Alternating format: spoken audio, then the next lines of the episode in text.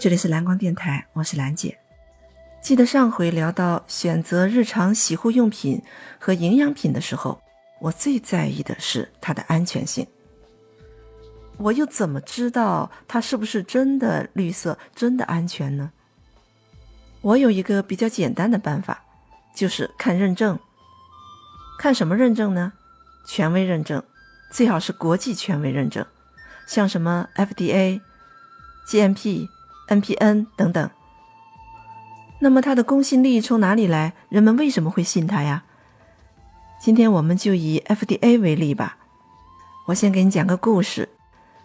一百年前呐，一天早晨，美国总统罗斯福在吃早餐，他喜欢一边吃早餐一边看报纸。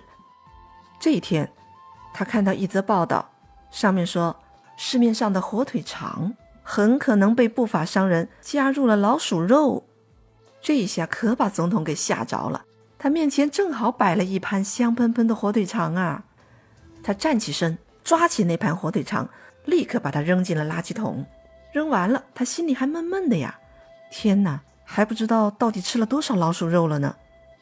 后来呢，罗斯福总统就亲自签署出台了一部有关的监管法，叫做。食品药品化妆品法，其实那个时候啊，美国的食品药品市场满大街都是劣质有害的产品，可以说是鱼龙混杂，一片狼藉的。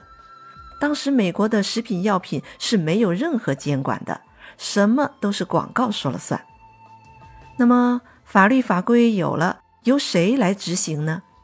这个执行机构，第一不能够受政客左右，第二。它也不能受资本操控，它必须具有足够的公信力和执行力。于是，美国政府呢就想到了一个组织，这个组织叫 FDA。FDA 的创始人是当时美国的著名化学家哈维·维利博士。作为著名的化学家，威利发现当时许多食品中采用的化学防腐剂造成了严重的安全问题。为了向美国国会提供相关的证据，威利组成了一支试毒小队。这支试毒小队啊，是由一群年轻的志愿者组成的。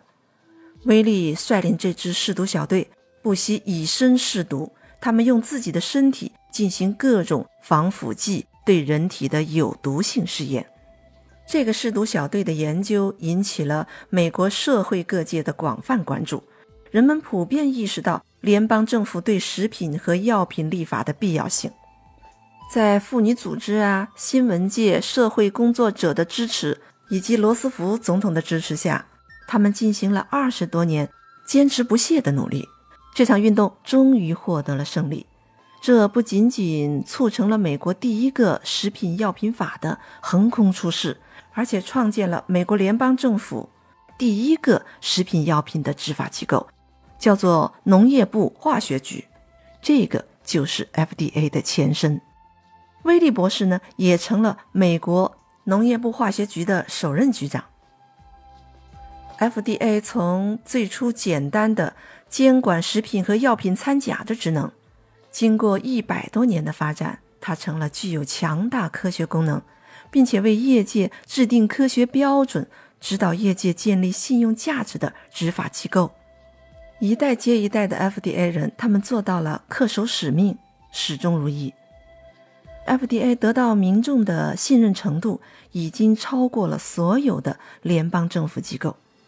同时啊，FDA 也因为触犯了一些财团的利益，而多次受到各种刁难和打压。比如上世纪末，美国共和党新右派发动了一场有史以来最凶猛的。去 FDA 监管的立法公式，什么叫去 FDA 监管呢？就是要摆脱 FDA 的监管。那你说为什么要摆脱 FDA 的监管呢？当然就是 FDA 监管损害了人家的利益啦。面对强大的政治干扰带来的严重压力，FDA 不为所动，始终坚持维护消费者的利益，坚定地和广大消费者以及有良知的科学家站在一起。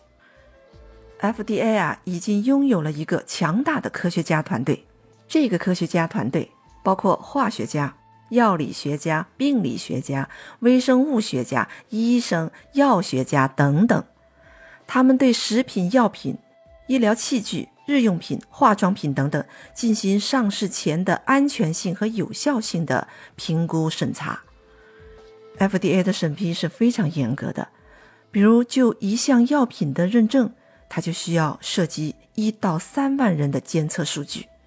还要经过长达三到七年的监测过程，只有完全合格的产品才能获得最终的认证。